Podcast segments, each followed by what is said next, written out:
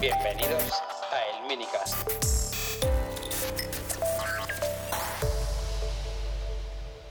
Hola, bienvenidos un capítulo más a El Minicast. Hoy vamos a hablar un poquito de WWDC de este año. Seguro que todavía alguno tiene eh, un poquito de empacho.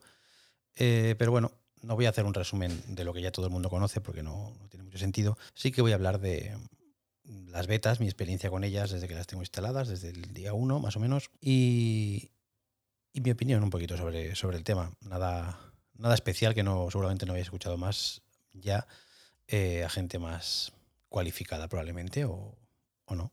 Pero bueno, quería dejar aquí mis, mis ideas. Primero, es decir, que, que, me he quedado con la sensación de que todas las versiones, tanto de, de iOS como de MacOS, iPadOS, etcétera, son eh, versiones mejoradas de, de, las anteriores.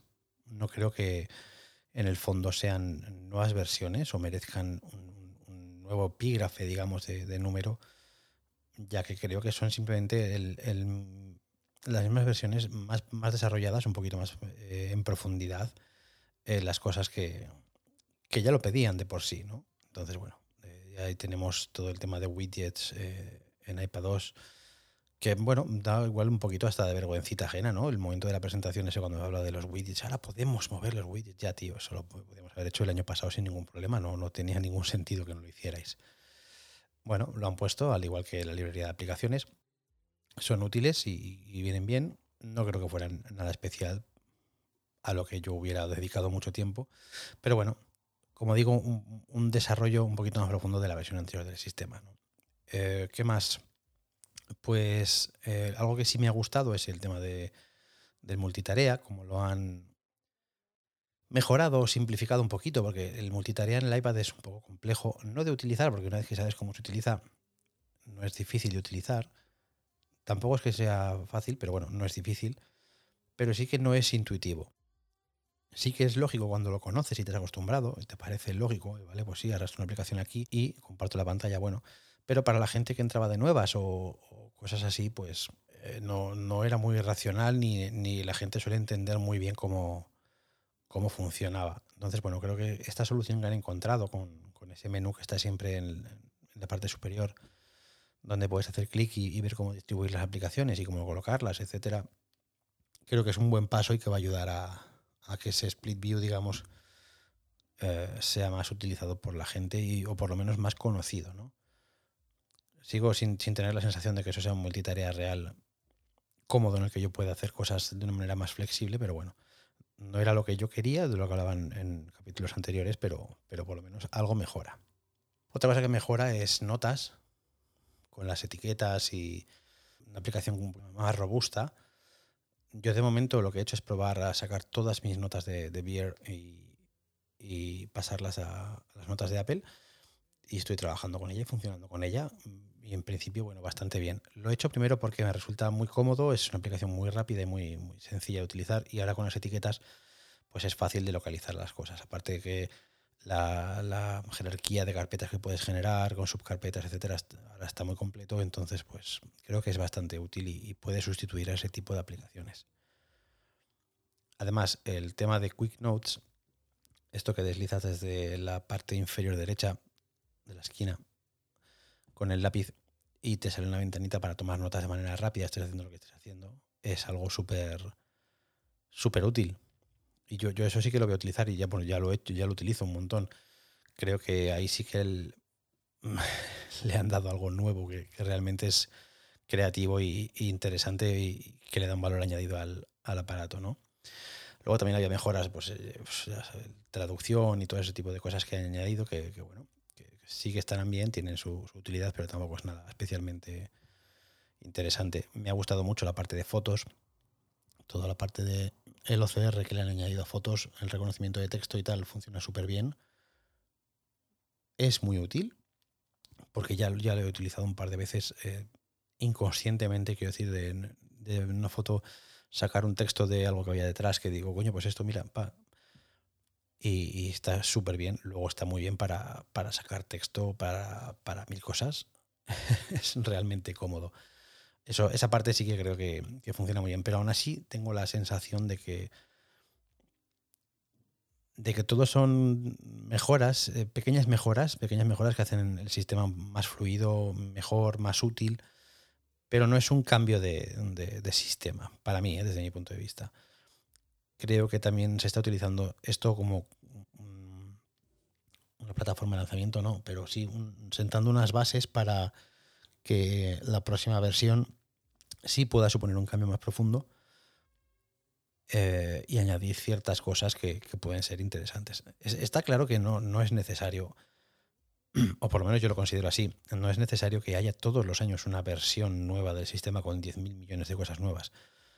No es necesario ni hace falta. Yo creo que es mejor esto, pero llamarlo por su nombre. O sea, incluso, bueno, si no le quieres cambiar de número de versión, no habría hecho falta. Sino decir, pues eh, esta es la versión 14.5 y lo que hemos hecho es profundizar mucho más, eh, añadir muchas más cosas, mejorarlas, hacer que el sistema sea más estable, que todo funcione mejor y, dedicarle incluso dos años a cada sistema para que todo vaya más fluido, porque a veces da la sensación de que van un poco atropellados en cuanto a, las cosas que añaden.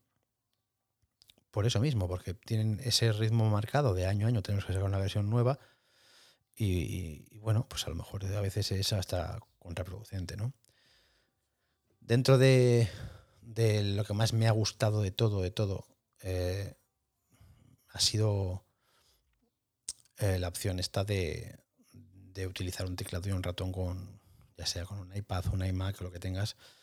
Ese sistema que han montado me parece una auténtica pasada. Ese rollo de ponerle cerca y al estar cerca los, los Bluetooth se reconocen se autoconectan en background sin que tú no te enteres de nada y simplemente al tirar hacia el lateral donde está la máquina, plus, se conecta. Te estoy deseando probarlo, aún no está activo en las, en las betas que hay ahora mismo.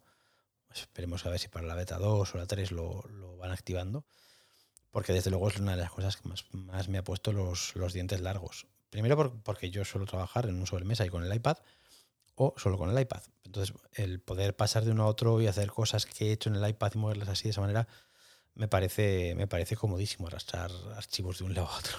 La verdad es que es, muy impresionante en el, en el vídeo de la presentación como en archivos y arrastra, me parece que es una imagen hasta, hasta Final Cut. Eh, me parece una, auténtica pasada. Otra cosa que ha salido que, es un alivio para los que utilizamos mucho el iPad y es eh, que por fin tenemos una barra de progreso, algo muy del siglo XXI, ¿verdad? Pero así que ya sabemos, cuando estamos copiando 20 gigas, ya sabemos cómo va, si lo está haciendo, si nos hemos quedado ya tontados, si estamos perdiendo el tiempo, etc. Hacía mucha falta, desde luego. No es la manera más, no sé, como yo, como yo lo habría imaginado, aunque claro, yo lo habría imaginado de una manera más a lo que estoy acostumbrado. Está claro que no iba a ir por ahí. Pero bueno, está, está bastante bien. Te aparece arriba a la derecha el, mítico circulito este de progreso de, iOS. No sé si sabéis la idea, que es un circulito y se va rellenando, como cuando descargas una aplicación, algo parecido. Em, y si pinchas en él, sí te muestra una ventana de progreso en condiciones como la de MacOS, con, pues con los espacios, lo que estés moviendo, el peso de los archivos, etcétera, y desde ahí se puede cancelar la acción, etcétera, etcétera un, buen paso adelante, desde luego, algo, algo interesante. Además, el tema de, la selección de, archivos y, todo ha, mejorado bastante también en, la aplicación. Y bueno, sigue sin ser el Finder, que es lo que yo quiero que hagan algún día. Eh, pero, pero bueno, pasito a pasito, a veces exasperantemente lento, van, van mejorando la aplicación. Eh, ojalá para la próxima versión sea un paso más, más gordo. Me gustaría ver un capítulo dedicado en la presentación. Es decir, oye, vamos a hablar de archivos, vamos a hablar de esta aplicación, vamos a hablar de cómo gestionamos los, los archivos, cómo los movemos, cómo la gente lo utiliza. Hemos mejorado las cosas por esto, esto y esto. No pasar así de puntillas sobre las cosas como quien no como quien no quiere la cosa, ¿no? Porque fíjate, esta, esta opción de la barra de progreso sería algo muy aplaudido por, todos los usuarios de iPad y ni siquiera lo contaron en la presentación. Y yo creo que es algo que, el 99,9% de los usuarios hemos necesitado, echado de menos en algún momento. Pues eso sí era bueno. Lo de los widgets, pues Sí, es, muy bonito, entra mucho por el ojo, pero tío, no valen para nada los widgets. Ya está. No se puede interactuar con ellos. Es una especie de lanzadera con. te muestran un poquito de información y ya. ¿No? Vamos, digo yo. Preferiría que le dedicaran más tiempo a algo de este, de este tipo. Pero bueno. ¿Qué más? ¿Qué más podemos, podemos hablar? Otra cosilla que, que han mejorado también dentro de, de Files es que ahora también reconoce los, los discos NTFS. Y digo lo reconoce porque no puedes, sigues sin poder copiar nada en ellos, pero sí puedes leer, por fin, eh, por lo menos, si tú conectas un disco NTFS, eh, lo lee y está ahí y puedes ver lo que hay dentro y puedes copiarlo, pero no puedes añadir archivos a, a ese almacenamiento. Se han quedado muchas cositas. Eh, no sé si irán añadiendo, apareciendo más cosas en diferentes betas, ya que veo que tienen cosas apagadas, pero en principio pues se quedan cosas por ahí como, pues yo qué sé, los, los, las imágenes de disco, de MG, pues no se pueden, no, puedes funcionar con ellas y ese tipo de cositas que, bueno, espero que, como decía, poco a poco vayan, vayan agregándolas porque son, pues oye, son, son necesarias, ¿no? Al final. Luego está toda la parte que han añadido en, en iOS también del tema de las llaves, en el wallet. Bueno, pues cosillas interesantes, pero mm, sin más, como decía, es, como un, paso más en el desarrollo de iOS 14. Para mí no es, no es iOS 15. Pero bueno, está bien, sobre todo, ¿sabes que se nota mucho esta, esta percepción que yo tengo de, que solo es un desarrollo un poquito más allá de, iOS 14? En, en la beta.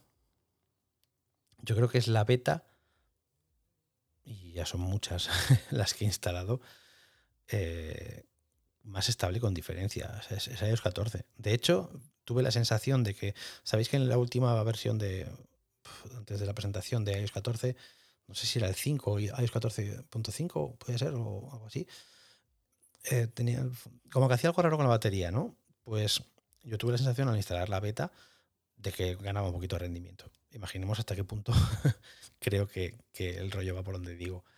En general la beta es súper estable, funciona, funciona muy bien, no me ha fallado nada. Sé que ha habido gente con problemas con las aplicaciones de los bancos, porque sí que, sí que eh, en, el background, ya sabéis, la, en la parte de atrás de, del sistema sí que cambian cosas y se mejoran y hay más APIs y hay cosas diferentes que sí que afectan, pero por lo general a mí en ninguna aplicación de las que utilizo a diario, ninguna, ni eh, mensajería, ni el banco, ni fotos, ni temas de YouTube, ni temas de vídeo, nada me ha dado problemas. Todo funciona súper estable y súper y super bien.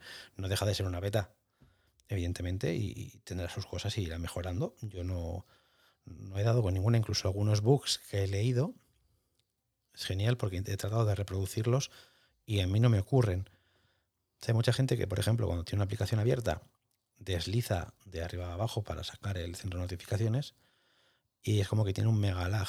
¿No? Lo hacen y no sale. A mí me funciona perfectamente, no, no me hace ningún rollo raro.